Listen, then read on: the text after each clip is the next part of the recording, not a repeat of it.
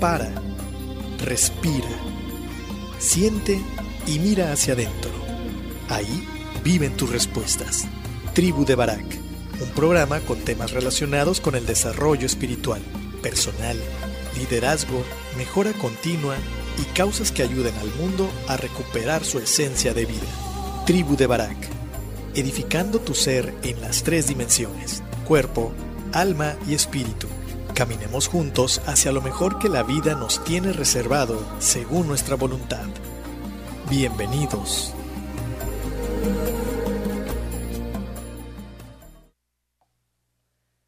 ¿Qué tal amigos? Buenos días, bienvenidos. Bienvenidos a tu programa La Tribu de Barak, dándote las gracias por compartir con nosotros aproximadamente una hora de información que espero que sea de, de tu interés y que te aporte algo. Esto no podría ser posible si no tuviéramos el apoyo de nuestros patrocinadores. Queremos darle las gracias a Fundación Tiempo de Dar. Esta fundación es una fundación que está pensada y hecha para la gente de la comunidad aquí de Bahía de Banderas, Vallarta y, otras áreas de, la Riviera Nayarit, donde se necesita ayuda, donde los que menos tienen, los, los menos favorecidos, pues tienen necesidades y esta fundación lo que hace es tratar de ayudarlos. ¿Cómo podemos apoyar? Pues de tres maneras muy sencillas. Número uno, donación de tu tiempo, es decir, compartir de tu conocimiento, de lo que tú sepas para capacitar a la gente y puedan ser productivos. Número dos, donaciones en especie, si tienes algo que pueda ayudarles a ellos, a la comunidad, o incluso que ellos puedan vender en sus, eh, de repente los bazares que hacen, pues eso ayuda para recobrar dinero. Y la tercera, pues por supuesto que son donaciones en efectivo. Eh, es importante aclararte que si tú quieres donar, ellos eh, son una, una AC que pueden darte recibos fiscales para que tu donación, si eres una empresa o, eh, tienes actividad empresarial, puedas tomar esa parte como, como, un donativo y así nos ayudamos todos. Entonces, esa, ese es la, el objetivo de Fundación Tiempo de Dar. Eh, también darle las gracias a Yates Vallarta. Yates Vallarta, ahora mismo aquí el, turismo está un poco detenido, bueno, no solamente aquí, en muchas partes del mundo y de México, pero Yates Vallarta tiene la opción de que cuando tú vengas a Puerto Vallarta quieres dar un paseo por la bahía, desde pesca deportiva, catamarans, tienen diferentes embarcaciones que son muy atractivas y que manejan precios eh, muy competitivos, sobre todo para el mercado mexicano. Así es que si tú nos estás escuchando en alguna otra ciudad o aquí mismo en Puerto Vallarta y de repente quieres salir a dar una vuelta, Yates Vallarta eh, es la opción, búscalos así como Yates Vallarta en, en Facebook, ahí está su página y los contactos. También en la, página de Turismo Radio también aparece su información para que puedas contactarlos. faceprice.com.mx, una agencia de viajes en línea. Eh, ellos están ubicados en Puerto Vallarta y Riviera Nayarit con la salvedad de que con, ah, con ellos puedes ir reservando tus, tus vacaciones, tus escapadas, tus viajes de una manera muy segmentada, dependiendo de lo que tú quieras lograr en ese viaje eh, con quien tú vayas, ellos diseñan eh, literalmente un viaje que pueda cumplir con tus expectativas. Así es que métete a su página, faceprice.com.mx y para cuando puedas y la economía esté lista, hacer el viaje, puedas, eh, puedas llevarlo a cabo con nuestros amigos de faceprice.com.mx. Y cuatro, la casa de Chayo Hotel Boutique, ubicado en la 5 de diciembre, aquí en Puerto Vallarta, Jalisco, un hotel solo para adultos, un hotel hermoso. Ahora mismo se encuentran cerrados la mayoría de los hoteles, pero cuando estén listos, chécatelo, será una, una buena propuesta. Cuando tú quieras tener una escapada de, fin de semana o, más tiempo, la verdad que es un lugar muy, muy padre eh, y a pocas calles del malecón y de todos los atractivos de, del centro eh, turístico de aquí de Puerto Vallarta. Y bueno, bueno, pues invitarte, si estuvimos haciendo algunos posteos eh, esta semana pasada y la anterior sobre más promoción en los, los podcasts que ya tenemos arriba, está completamente actualizado ya todos los programas de la tribu de Barak. Búscanos en Spotify, en iTunes y en Google Play como Tribu de Barak, así nos encuentras, es bien sencillo. Y bueno, ahí están los podcasts para que puedas ir em, escuchando si, si eres un nuevo, un nuevo radio escucha o si, no has tenido la oportunidad de escuchar más programas, bueno, pues ahí están prácticamente todos recopilados, ¿no? Entonces te hacemos la invitación y que compartas con nosotros en nuestras redes sociales, Facebook, Instagram, YouTube, búscanos como Tribu de Barak o la Tribu de Barak y ahí nos puedes encontrar, mándanos un mensajito, qué tema te gustaría que tratáramos y si es dentro del espectro de lo que nos gusta platicar y podemos compartir, lo haremos con muchísimo, muchísimo gusto. El día de hoy tenemos un programa muy especial, hoy es Viernes Santo, eh, puede que seas católico o judío cristiano o no creas en esto, pero bueno, pues esta es la fecha que se conmemora eh, la, crucifixión de, Jesús. Y precisamente vamos a hablar de Jesús, pero no desde un ámbito meramente religioso o espiritual. Vamos a, revisar quién era Jesús, por qué Jesús se convirtió en uno de los estadistas y personajes más importantes de la humanidad eh, tan importante fue que, dividió la, era, ¿no? Antes de Cristo y después de Cristo. Entonces vamos a, ver quién fue Jesús eh, y su pasar por esta, por esta tierra. Entonces, eh, regresando, vamos a, iniciar con ello. vamos a, a irnos a un primer bloque y para ponernos a tono de esta, esta experiencia, de una Semana Santa en cuarentena, realmente donde podemos darnos el tiempo de, de, meditar sobre qué estamos haciendo, sobre eh, si eres espiritual, cómo, cómo está tu vida espiritual, cómo está tu interior, cómo estás con relación a ti mismo y para ti. Entonces vamos a dejarte con una primera canción eh, del señor Roberto Carlos se llama Amigo, seguramente la has escuchado anteriormente, es una canción muy padre, disfrútala, está, está alegre, está padre, porque vamos a ir bajando de intensidad hasta llegar a, completamente a la reflexión de un Viernes Santo que los que creemos en Jesús estamos de luto. Entonces te dejamos con esta canción, disfrútala, regresamos.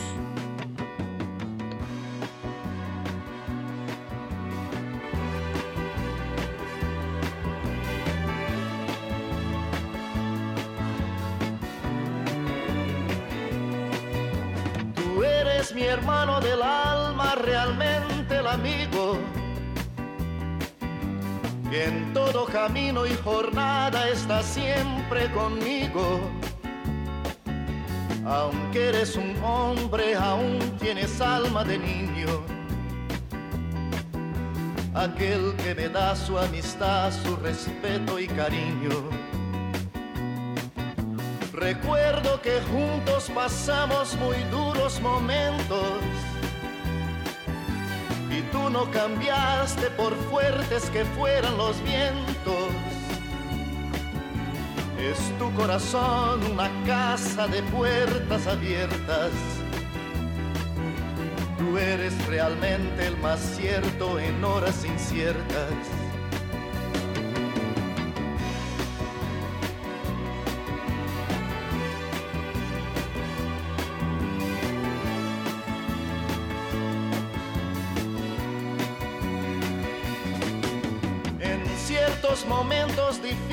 Que hay en la vida. Buscamos a quien nos ayude a encontrar la salida. Y aquella palabra de fuerza y de fe que me has dado me da la certeza que siempre estuviste a mi lado. Tú eres mi amigo del alma en toda jornada. Sonrisa y abrazo festivo a cada llegada. Me dices verdades tan grandes con frases abiertas. Tú eres realmente más cierto de horas inciertas.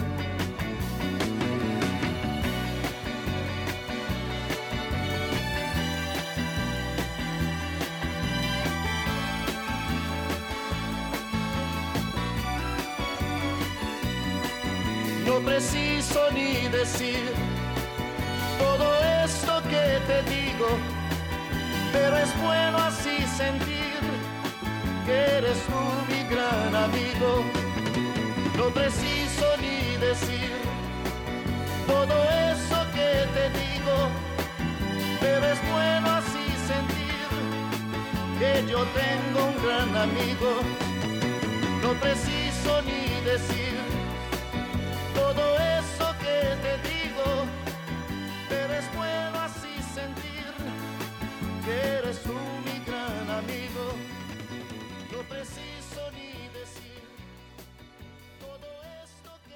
de Barak.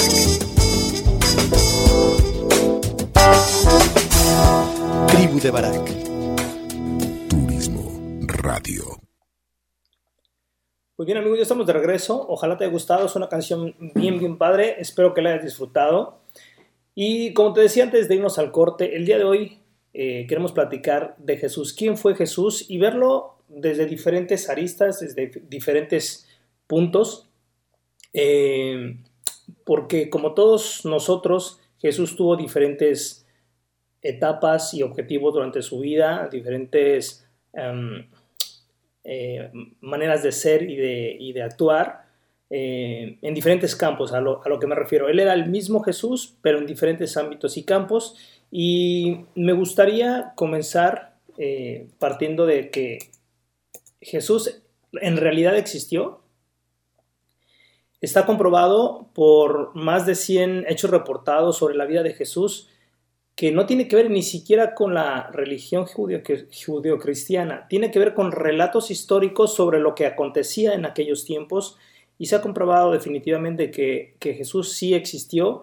Jesús nació en, en, el año 4 antes de Cristo y esto pues, suena raro, ¿no? En el año 4 antes de Cristo, pues cómo estuvo la onda. Bueno, esto se debe a que cuando se vuelve a hacer el recuento ya con el calendario gregoriano, que es el, calendario que nosotros universalmente compartimos, salvo algunas, algunas regiones allá en Asia, eh, ese calendario, eh, quitando los, los años bisiestos y ajustando las horas y todo eso, bueno, pues resulta ser que Jesús no nació cuando se dice que nació, sino nació cuatro años antes de lo que se había registrado previamente según los, los hechos históricos.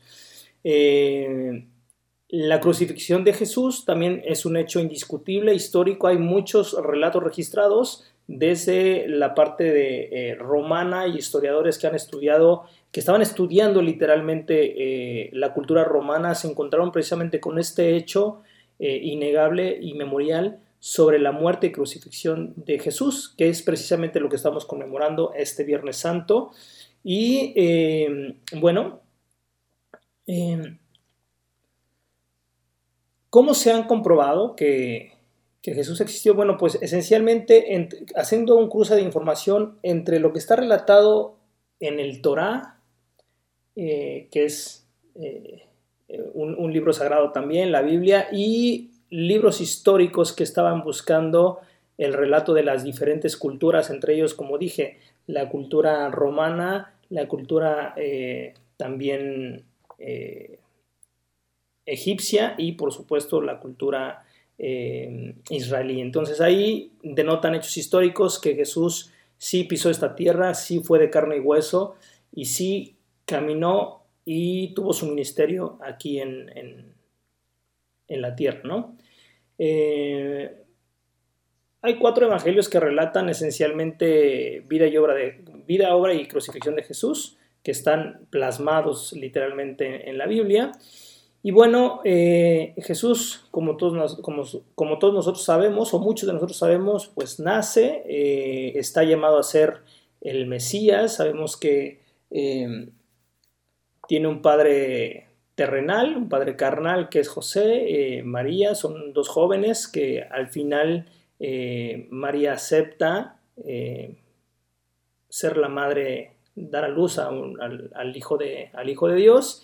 Y bueno, eh, hay, un, hay un, un, relato ¿no? sobre los, los tres, lo conocemos como los tres reyes magos, pero eran tres eh, sabios, tres reyes de, de, Oriente, que van y buscando una profecía que tenían que seguir una estrella para encontrar al, al nuevo rey de Israel, al Mesías, ¿no? Al, ahora sabemos que es al iluminado, ¿no? Entonces, eh, se cumple la profecía, ellos van, lo visitan. Bueno, Jesús crece como cualquier niño y eh, digamos que del nacimiento hay un relato prácticamente que termina a los 12 años cuando Jesús se pierde en, en Jerusalén, precisamente para las Pascuas, eh, que era la, fiesta de los, de los judíos, y lo encuentran tres días después entre los doctores de la ley, eh, platicando y literalmente dándoles cátedras a los doctores de la ley. Entonces cuando lo encuentran y los papás le dicen, bueno, pues ¿dónde estabas? No estamos preocupados por ti.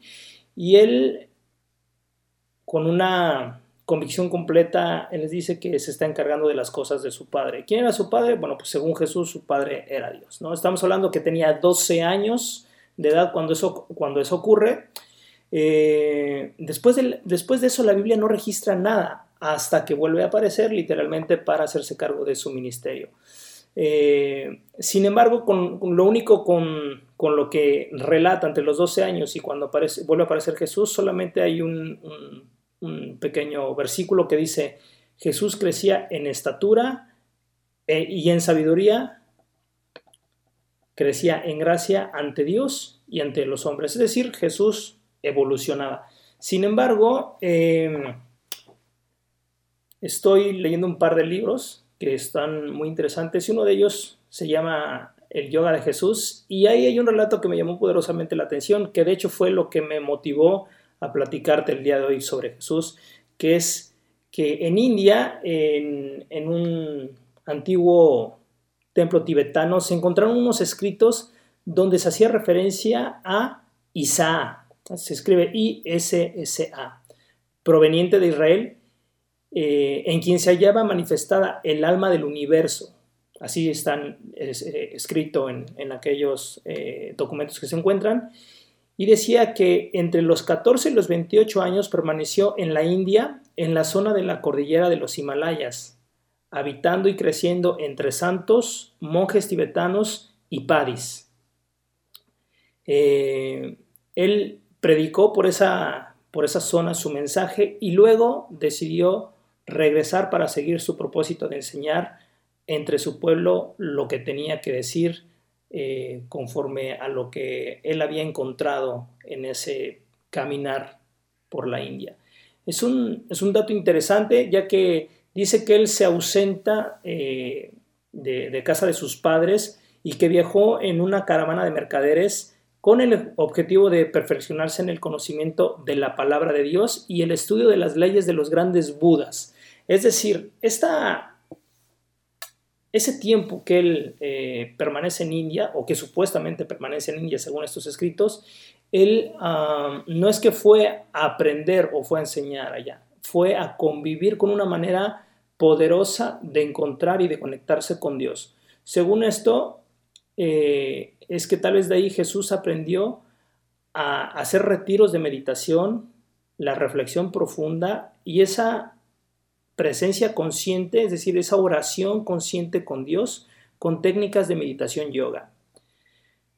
Jesús como hombre, eh, bueno, pues era un hijo amoroso, seguramente, eh, era buen amigo porque en muchos relatos aparece como, como buen amigo, le gustaban mucho las fiestas y si te fijas leyendo la Biblia o si la has leído algún o has escuchado eh, relatos sobre la Biblia, le gustaba mucho comer. Era un tipo que le gustaba mucho, mucho comer. Le gustaba la convivencia.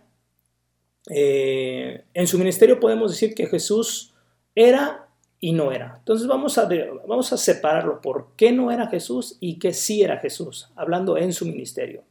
Jesús no era una persona agradable. Para mucha gente legalista y ortodoxa era un irreverente, es decir, no les caía bien no era religioso y por eso precisamente era que no les caía bien, no respetaba muchas cosas que tenían que ver con la ley y no era legalista ni exclusivista, es decir, él no cumplía literalmente la ley, él su única, su única ley, su única conexión era lo que él entendía que Dios quería para sus hijos, es decir, para, para nosotros, ¿no? ¿Qué sí era Jesús? Definitivamente Jesús era un liberador y un revolucionario. Recordemos que en, en su cultura y en aquellos tiempos, la mujer las viudas, los niños que no tenían papás eran como pordioseros, eran lo peor de lo peor socialmente. La mujer no tenía valor, ni voz ni voto, y él platicaba con ellos. De hecho, él, contactaba mucho con, con las mujeres, él privilegiaba a los niños y siempre estaba tratando de favorecer a los menos protegidos. Curaba leprosos, sanaba ciegos, es decir, él de alguna manera veía por los que más sufrían. Eh, él desdeñaba el status quo. ¿Qué era el status quo? Pues precisamente el andar quedando bien, el caerle bien a la gente y aunque él quisiera hacer otras cosas, no hacerlo por quedar bien, no, él lo desafiaba, él donde iba armaba revolución y había mucha gente a su alrededor, gente que lo, adoraba, que lo seguía y también gente que lo odiaba y lo perseguía. Era un tipo con carácter.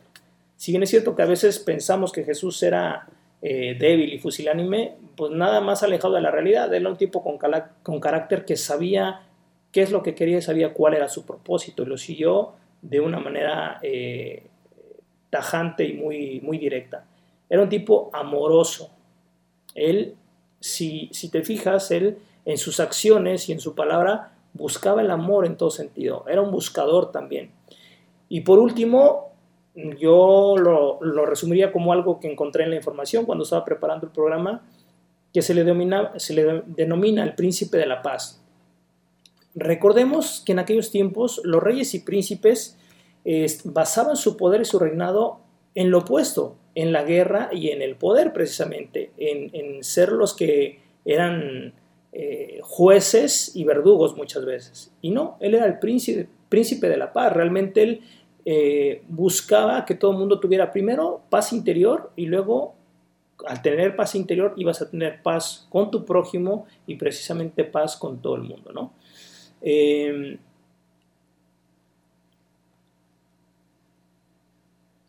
Creo yo que una cosa era Jesús y otra cosa es la religión, como conocemos a Jesús dentro de muchas religiones, y me gustaría separarlo. De hecho, en el, post, cuando promociono el, programa del día de hoy, eh, puse un sellito que se llama Religion Free o Sin Religión, porque si bien es cierto que eh, a partir de Jesús se crearon diferentes religiones, entre ellos la católica, eh, me gustaría que observáramos a Jesús desde un punto de vista más pragmático, desde un punto de vista más objetivo, donde veamos cosas históricas y veamos lo que Él realmente nos aporta más allá de, cómo nosotros como humanidad lo hemos encasillado a Él.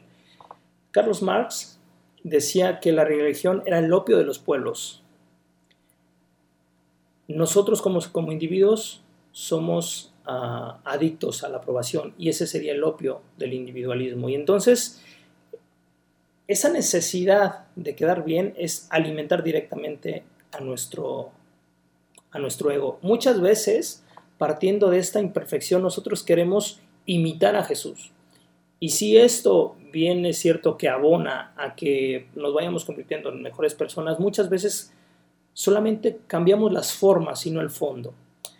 Es decir, que si yo solamente por imitación trato de hacer y pensar como, como creo que pensaba Jesús, eso va a tener en el tiempo, me va a ir seguramente menguando las ganas y las fuerzas. ¿Por qué? Pues porque no soy él, solamente estoy imitando, estoy fingiendo, estoy pretendiendo. Cuando haya una crisis de verdad, una prueba fuerte como esta que estamos viendo del coronavirus, se me va a olvidar imitar a Jesús y, regreso a lo que yo soy, porque no he no he conectado con cómo Él realmente era. Queremos hacerlo desde nuestro conocimiento y razonando las cosas muchas veces y basado en nuestras experiencias pasadas. Pero para realmente ser como Jesús, deberemos ser Él, deberemos llegar al nivel espiritual en el cual Él ya estaba puesto y por eso podría haber, haber un mundo diferente, podría darse cuenta de cosas que estaban desde el fondo estaban mal concebidas en la propia humanidad y en el propio comportamiento del ser humano.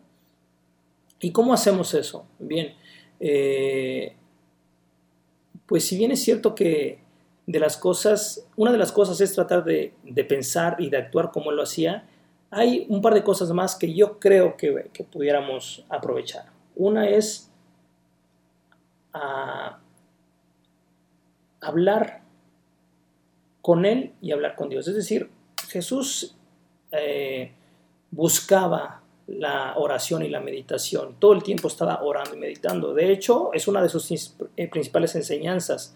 Eh, San Pablo en muchos relatos, él nos, nos invita Oren en todo momento y ante toda circunstancia. Oren y no paren de orar. Es decir, el tema de la oración y la meditación es un tema fundamental para poder tener respuestas a todos los avatares de la vida.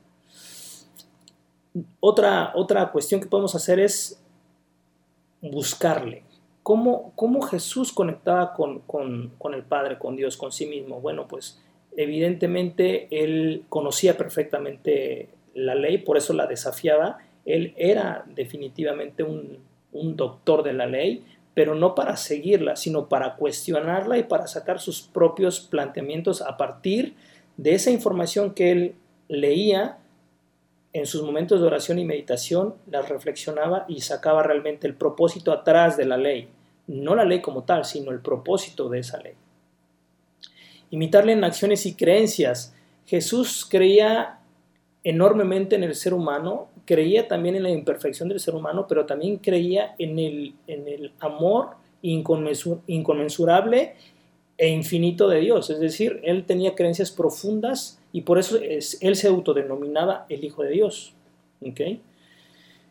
Em, era buen amigo, como ya habíamos dicho, y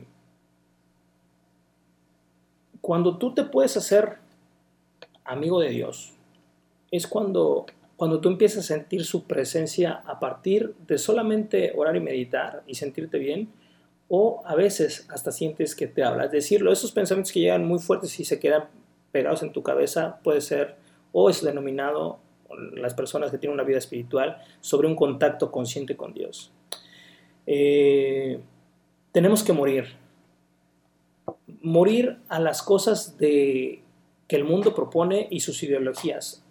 Hoy, en esta cuarentena, en este encierro que tenemos, nos damos cuenta que aunque tengas un auto último modelo está afuera y no lo puedes usar, que aunque tengas un reloj eh, de los más caros nadie lo puede ver.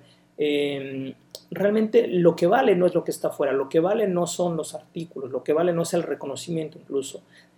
La idea de morir, Jesús tuvo que morir precisamente en la vida carnal y a las ideologías que tenía el mundo para poder renacer, para poder despertar en un nuevo pensamiento. Y me voy a ir a esa última opción, a ese último eh, señalamiento que es para ser como Jesús necesitamos despertar. Quiero darte mi propia idea de, qué es despertar. Despertar es vivir una vida eterna en el presente. Yo no sé si realmente va a haber algo después de la muerte, no lo sé, para serte honesto, lo, he leído muchas cosas con relación al cielo, al infierno, a las penas, a los castigos, a reencarnar y a muchas ideas eh, metafísicas sobre cómo la energía se recicla, pero no lo sé, no sé qué va a haber. Lo que sí sé y lo que sí he encontrado es que despertar es vivir un vivir eternamente el presente. Cuando nos enfocamos en el presente todos los días, en el hoy, en el ahora, eh, el mañana deja de tener una importancia grande y el pasado pues ya pasó. Y entonces Creo yo que la vida eterna se basa precisamente en vivir un presente constante, un presente continuo, donde estemos enfocados en el, en el aquí y ahora, que es precisamente lo que en la filosofía budista y oriental se busca, el aquí y el ahora. Es eh, en otra corriente más occidental que de alguna manera ya hemos hablado y hay un podcast de esto que se llama eh, Mindfulness, que es eh, presencia plena.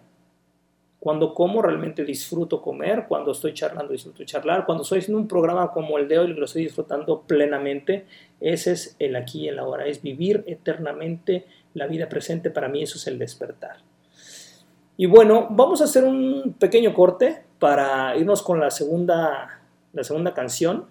Eh, esta es sobre, esta es de la señora Lily Goodman.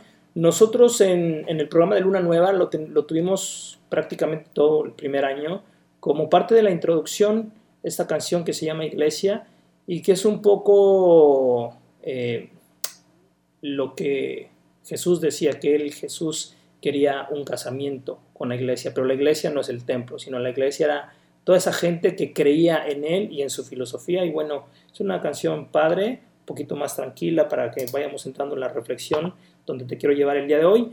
Y regresamos para continuar con la vida de Jesús. ¿Quién fue Jesús? y cómo lo vemos desde diferentes ámbitos. No te vayas, regresamos.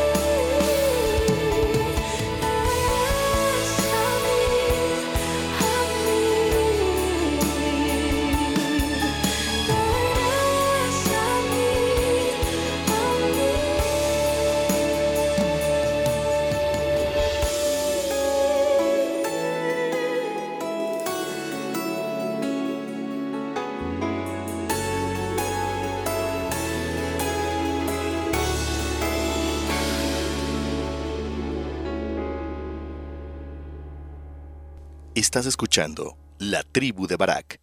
En un momento, continuamos. Fundación Ahora es Tiempo de Ayudar promueve a través de la unión de la sociedad el desarrollo, el mejoramiento e integración social a través de diferentes programas. Conócelos en www.fundacionatd.org. Usamos siempre el hashtag Yo me uno, porque el cambio solo lo podemos hacer si nos unimos. Fundación Ahora es Tiempo de Ayudar. Atesora momentos que permanecerán en el tiempo. Celebra la vida. Festeja sin pretextos. Viaja y comparte. Reserva tu viaje ideal según tu estilo de vida. Reserva en www.faceprice.com.mx. Tu propio estilo, tu propio ritmo, con tu propia visión de viajar. La experiencia de viajar está en un clic. Estamos de regreso. Esto es La Tribu de Barak. En turismoradio.com. Bien, bien, pues regresamos aquí al, al estudio. Bueno, el estudio está en esta mañana es mi casa, estoy grabando el programa desde casa. Eh, porque estamos precisamente con la sana distancia en cuarentena y tratando de que eh, este tiempo que tenemos en casa sea primero que nada eh, para seguridad de nuestra salud y de todos los demás. Segundo, pues para hacerlo lo más productivo posible.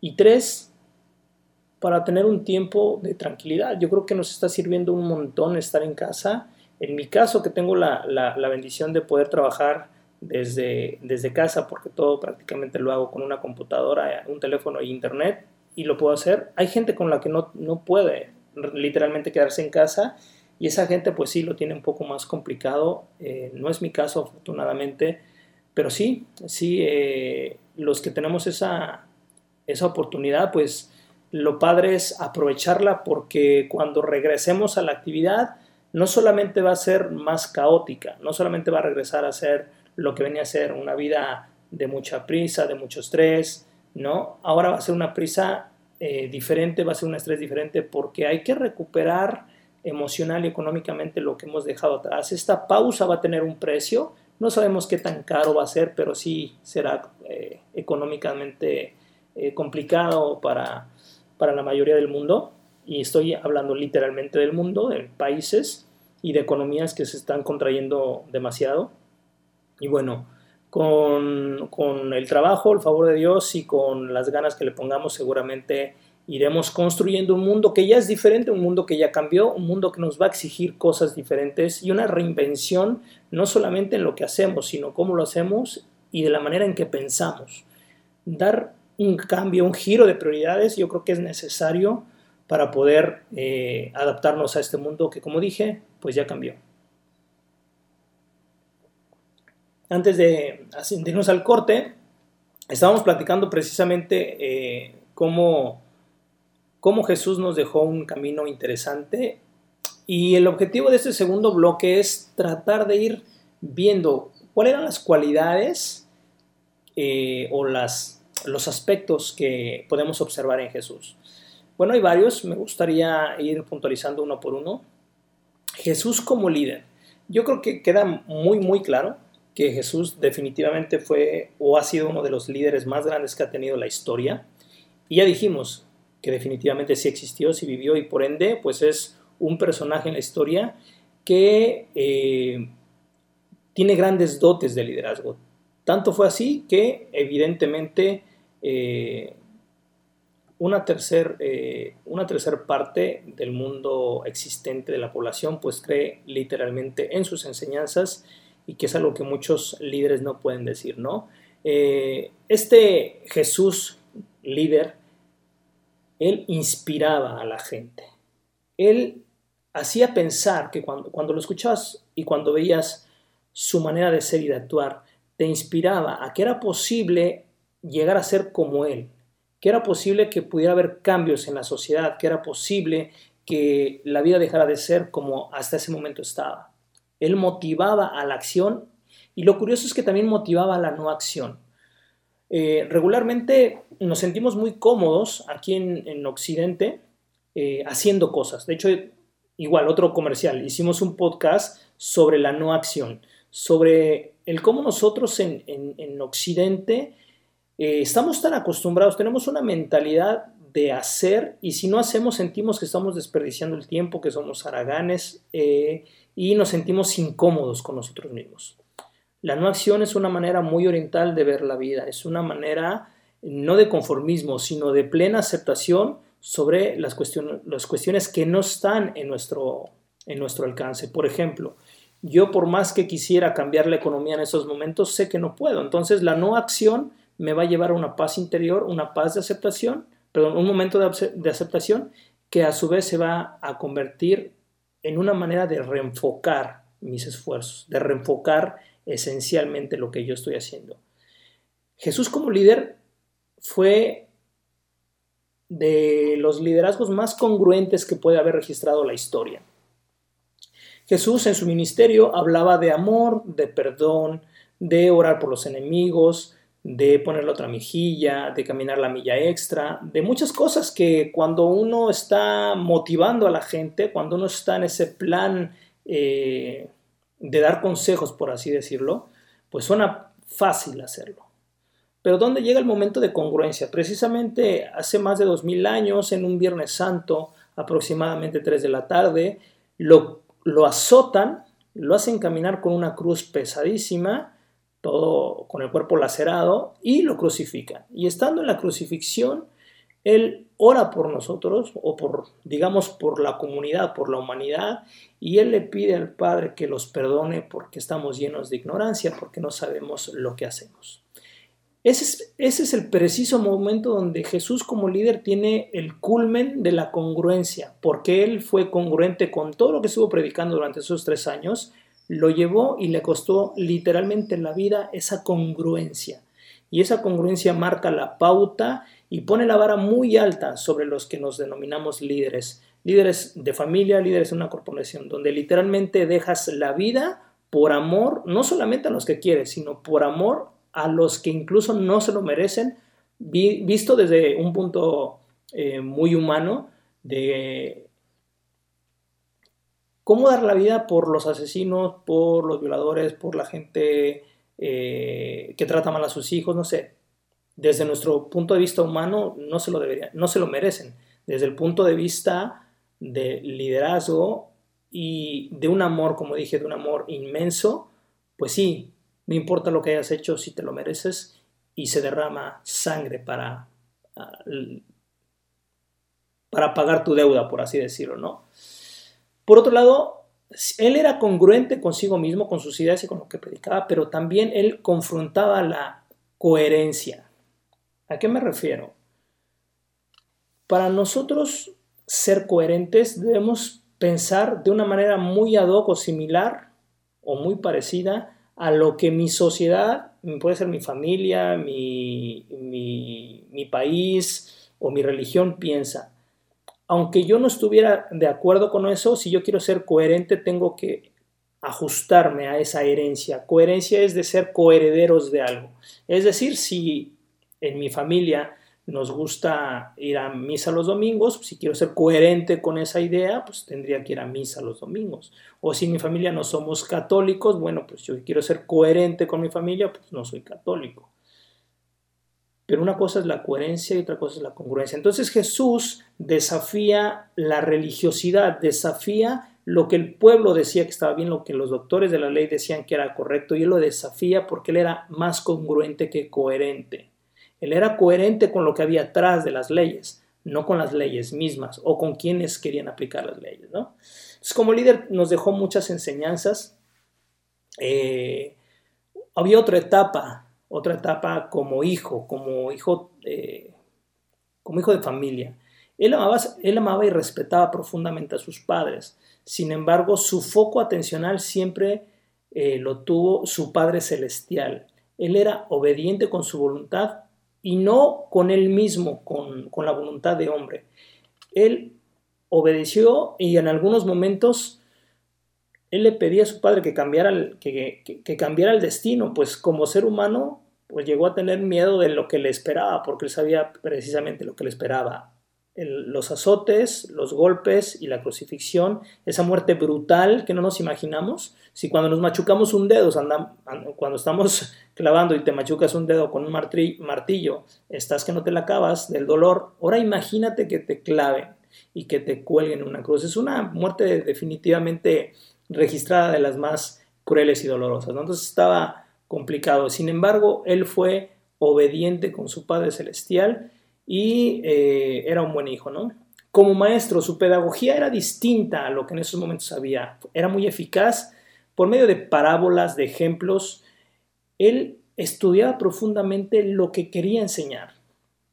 Él, para poder enseñar, eh, literalmente conocía mucho la ley, las leyes judías, y él, a partir de lo que entendía que era su mensaje, empezaba a ilustrar con ejemplos muy prácticos de la época qué es lo que era el reino de Dios, qué es lo que era el perdón, qué es lo que era el amor, cómo él veía que nosotros debíamos comportarnos para estar bien con nosotros mismos. Él, él quería cambiar, por ejemplo, algo muy, muy concreto es que las leyes de Moisés decían que eh, eh, ojo por ojo, diente por diente, es decir, en momentos tan violentos que para poder frenar eso, es decir, si tú hacías un daño y tú robabas, bueno, pues te cortaban la mano, ¿no? Si tú asesinabas, te mataban y cosas de hacer, es, es decir, las leyes eran demasiado duras. ¿Para qué? Pues para contener precisamente épocas violentas. Ahora llega Jesús y él dice que en lugar de cobrarte las cosas, perdona y favorece. Es decir, si, alguien llega y te, da una cachetada, pon la otra mejilla. Él hablaba precisamente de ese ensanchamiento del, del autocontrol, de la conciencia y de saber que atrás de la acción había algo más grande. Él enseñaba esas cosas tan profundas y a veces muy difíciles de, muy difíciles de comprender. Hoy día, cuando tú quieres tomar literalmente eh, las bienaventuranzas que ahorita vamos a, repasarlas, mm, suenan imposibles de hacer terrenalmente. Cuando vas entendiendo lo que hay atrás, es decir, el beneficio, a dónde te va a llevar esas acciones, empiezan a tener cierta congruencia. Por otro lado, Jesús era eh, era un yogi. ¿Qué es un yogi? Literalmente la gente que hace yoga y que medita, que, vive en ese, en ese plano más espiritual, eh, navegando entre lo espiritual, llevado a lo terrenal prácticamente, ¿no? Con una disciplina de meditación y, ejercicios de concentración y de posturas en algunos casos de ellos, basado en los siete chakras, que son energía que nosotros tenemos. Y bueno, él como dije, en el tiempo que estuvo en India seguramente aprendió tal vez esto y asumamos que realmente eso de India no fue cierto. Jesús es un hecho, está registrado que él meditaba y oraba constantemente. De hecho, antes de empezar su ministerio se va 40 días y 40 noches. ¿Qué cabe decir? Que el 40 en la ilustración lo que quiere darte a entender es que estuvo el tiempo necesario para poder continuar su ministerio, su tiempo de preparación para poder fortalecerse espiritualmente por todo lo que le iba a venir en, el propio ministerio, todo lo que iba a ser seguido, perseguido, acusado y obviamente crucificado, lo sabía. Entonces, eh, él tenía largas y muy periódicas eh, sesiones de, oración y meditación. Él miraba mucho y se observaba mucho y estaba en un en una constante comunicación fluida de energía con Dios, ¿no? Eh, Dios, eh, Jesús, perdón, como, hijo de Dios. Como hijo de Dios, Él hizo muchos milagros, Él ah, hablaba con mucha autoridad sobre lo que el reino de Dios era, lo que su Padre Celestial quería para nosotros como hijos, y Él amó también tanto profundamente al mundo que dio su vida por Él literalmente se entregó. Recordemos que él, era el, él se le denomina el Cordero de Dios. ¿Por qué? Porque en aquellos momentos se sacrificaban corderos para agradar a Dios, para tener tranquilo a Dios, para manifestarle respeto y amor a Dios. Bueno, pues aquí él como hombre se sacrificó para ser congruente y coherente con esa idea, ¿no? Eh, él reclamaba ser heredero del reino de Dios. Él decía, mi reino no es de este mundo, mi reino no está en las cosas del mundo. Esto es pasajero, el reino de Dios es eterno. Y es donde yo te digo que la eternidad está en el, en el presente vivido eternamente. Es decir, si siempre estamos en, en el presente, no hay pasado ni futuro, solamente presente. El tiempo deja de ser un factor importante en nuestra vida, ¿no? Es un, un regalo que creo que, que Jesús nos deja. Jesús era estadista, fue un gran estadista creo yo que de los más grandes estadistas que el mundo ha visto, marcó precedentes importantes, tan importantes como lo dije al inicio, que se divide la historia antes de Cristo y después de Cristo. Ningún otro estadista lo ha podido lograr. Él era, él fue en buena parte el autor intelectual de muchas de las cosas que están registradas en el libro más traducido y más vendido de la historia, que se llama la Biblia. Él cambió la ideología sobre Dios para la posteridad humana. Recordemos que Dios de alguna manera estaba registrado como como aquel, eh, aquella deidad cruel, eh, caprichosa, eh, malhumorada y castigadora. Esa era la idea de Dios en aquellos momentos, en muchas, en muchas corrientes, ¿no? en muchas corrientes teológicas. Sin embargo, Él nos viene a dar una perspectiva, nos pone a Dios como un Padre amoroso, un Padre vivo, un Padre que está contigo, un Padre que te lleva de la mano, un Padre que te perdona, un Padre que tiene gracia para nosotros un Padre que nos da esperanza, que nos da amor, que, ese amor no está comprometido ni obligado como eh, regularmente nosotros eh, entendemos que es el amor, un amor condicionado. Bien, eh, él en, en todas estas facetas tiene, evidentemente tiene muchos mensajes, pero el más revelador en sus, en sus tiempos y lo que pone a él como un líder disruptivo y un estadista precisamente son las bienaventuranzas. Él decía, bienaventurados los pobres de espíritu, los pobres de espíritu, porque de ellos es el reino de los cielos. Fíjate, los pobres de espíritu. Se supone que lo que buscamos ahora hacer es ser fuertes espiritualmente.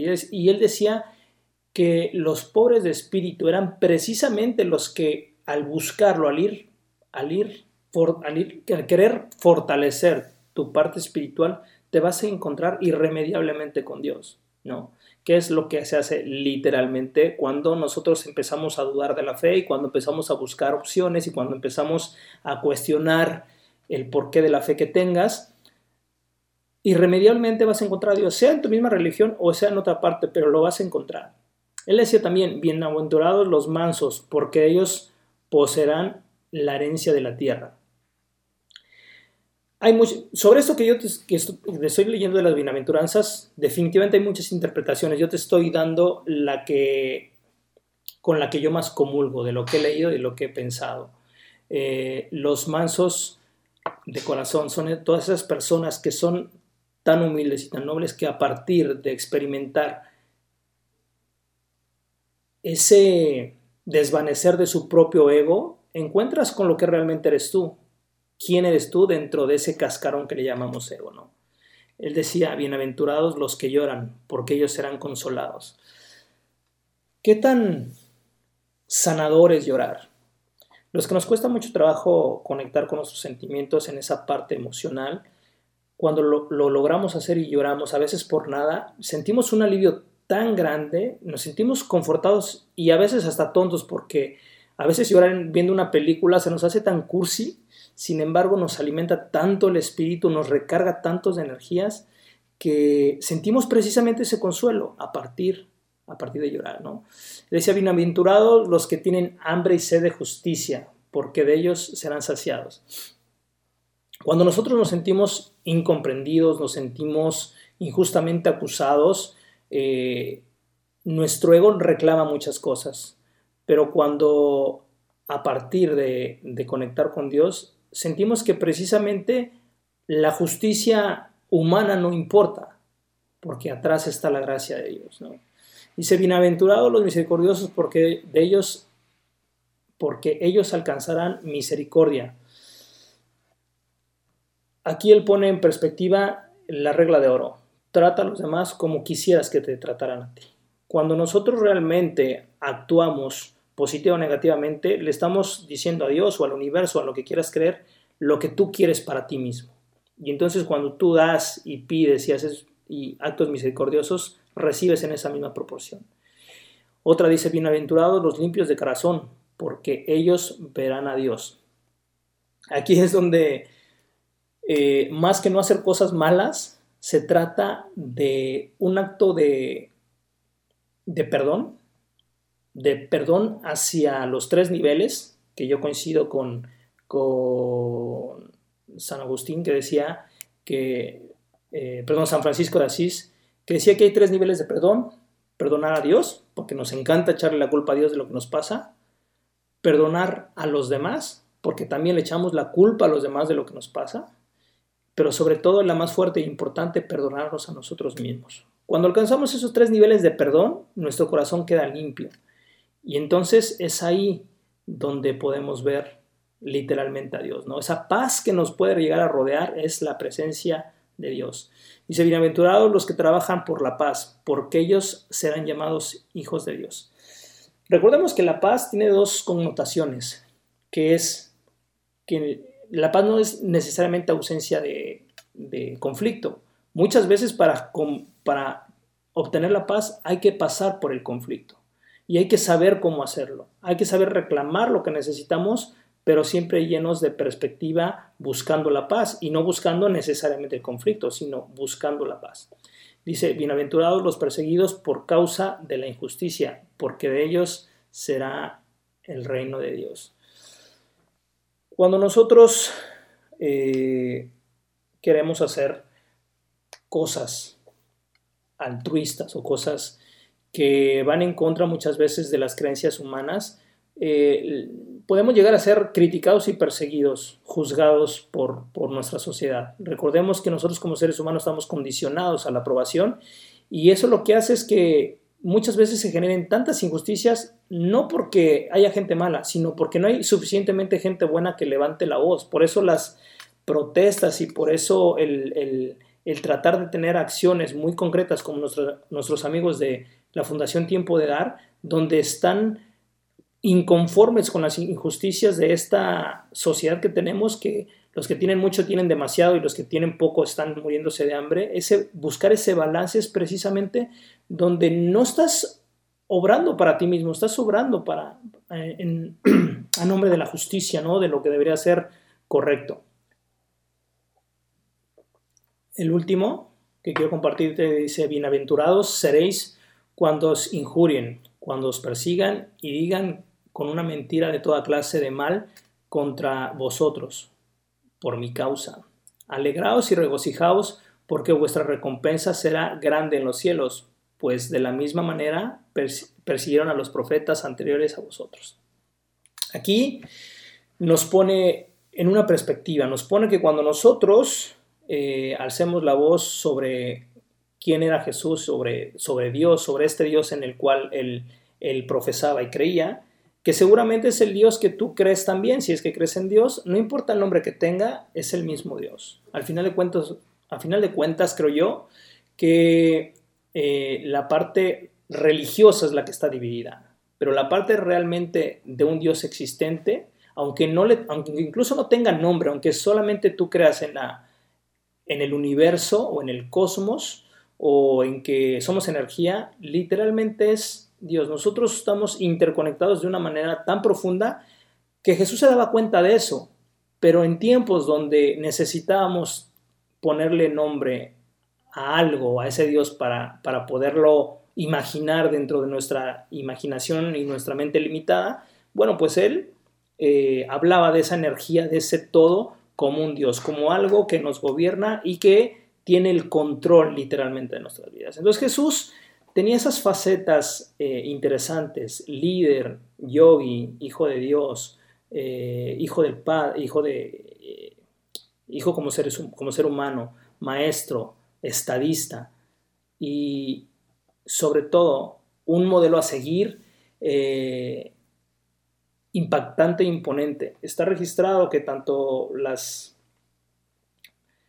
ah, personas que han tenido liderazgos fuertes creían o en Dios y algunos de ellos creían también en Jesús, incluido Gandhi. Gandhi no se hizo cristiano por un conflicto que tuvo de pequeño, pero él seguía el modelo, seguía a Jesús como, como un modelo a seguir, imitaba en muchos sentidos a Jesús. Por eso él era un amante de la paz, igual que Jesús. Entonces, en este viernes santo, del 2020, donde estamos en cuarentena obligada, donde los que creemos en, este hecho histórico memorable y que estamos de luto, eh, quiero invitarte a que, a que pongas en perspectiva de qué manera Jesús puede liderar tus pasos, sea en el modelo de líder, en el modelo de amigo, en el modelo de hijo, en el modelo de, coheredero del reino de los cielos, eh, o ese gran estadista. ¿Cómo cómo Él puede influir positivamente, no solamente en tu vida, sino en la vida de los que están a tu alrededor, transformándote. No es una invitación a que te hagas cristiano o católico religioso, es una invitación a que veas y sigas los pasos de Jesús. Si te gusta su modelo como líder, incluso lo puedes aplicar en los negocios. Hay un libro muy bueno que se llama Jesús CEO. Está en inglés, pero está muy padre. Eh, o, como, o como hijo o como maestro. Hay muchas enseñanzas atrás de, atrás de este gran personaje. Entonces, quiero darte las gracias por escucharme. Te hago una invitación a que tengas una Semana Santa diferente, especial, que medites mucho, que conectes con esa gran fuerza que se llama Dios. Y como decía el, el sello que yo le puse al programa, esto no tiene que ver con religión. Esto tiene que ver con tu vida espiritual conectada con el todo, conectada con todos nosotros, conectados nosotros como, como, como humanidad y como habitantes de este planeta. Quiero darte las gracias por haber compartido conmigo este programa. Espero que te haya podido transmitir lo que según yo es Jesús en diferentes ámbitos. Eh, te voy a dejar con una canción que a mí en lo personal me, me llega en lo más profundo y como te decía, de repente tengo muchos problemas para manifestar la parte del llanto con esta canción muchas veces puedo conectar y siento ese gran dolor que una madre puede tener al ver, o un padre, al ver que no solamente que están matando a tu hijo, sino que está sufriendo incansablemente. Se llama el diario de María, disfrútala, súfrela, si es necesario, gózala y sobre todo, encuéntrate a ti visto desde los ojos de María. Te mando un abrazo, que Dios te bendiga, déjanos tus comentarios en las redes sociales y nos vemos el siguiente viernes si nos es posible, si Dios dispone y si el coronavirus nos deja. Nos vemos. Cuídate mucho. Mi nombre es César Alemán. Bye bye.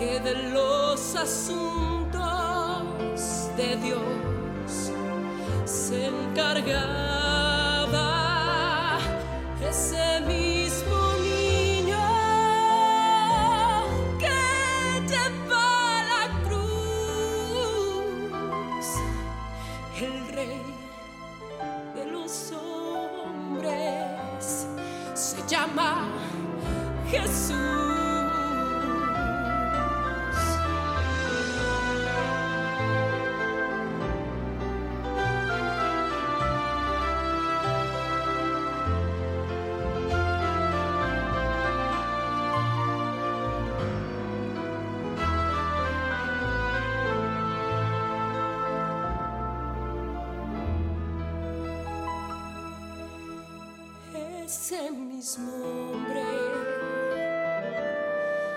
ya era un niño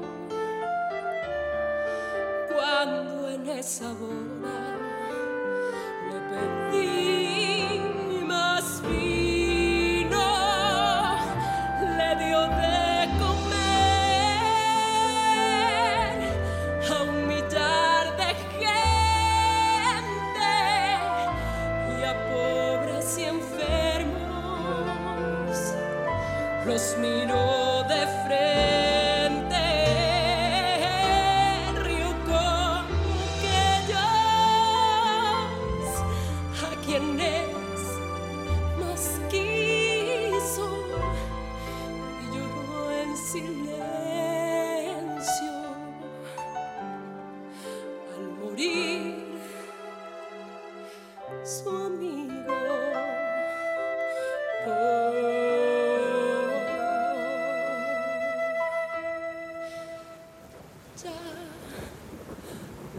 Cae la tarde, se nublan los cielos, pronto volverás a tu Padre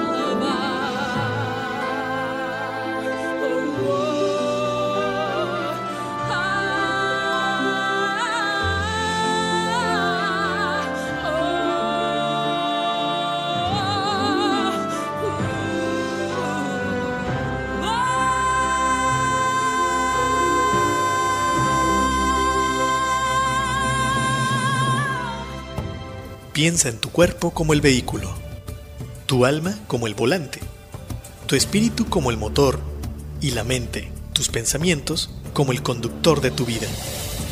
En la tribu de Barak observaremos y edificaremos el vehículo poniendo al conductor al volante, utilizando el motor en favor de la vida y el bienestar. Todos los viernes, 10 de la mañana, por turismoradio.com.